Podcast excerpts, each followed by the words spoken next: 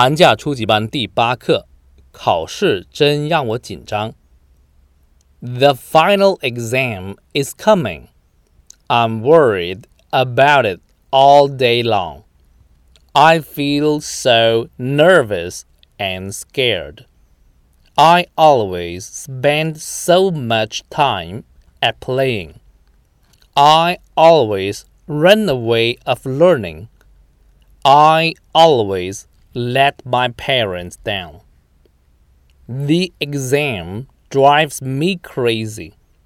It makes me so upset. I couldn't take it anymore. I need to take some fresh air.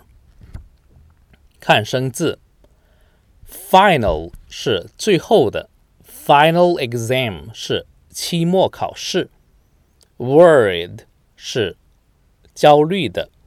担心的；nervous 是紧张的；scared 是害怕的；spend 是花花钱或花时间；run away of 是逃避；upset 是难过的；fresh 是新鲜的。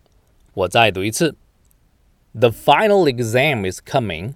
I'm worried about it all day long. I feel so nervous and scared. I always spend so much time at playing. I always run away of learning. I always let my parents down. The exam drives me crazy. It makes me so upset. I couldn't take it anymore. I need to take some fresh air.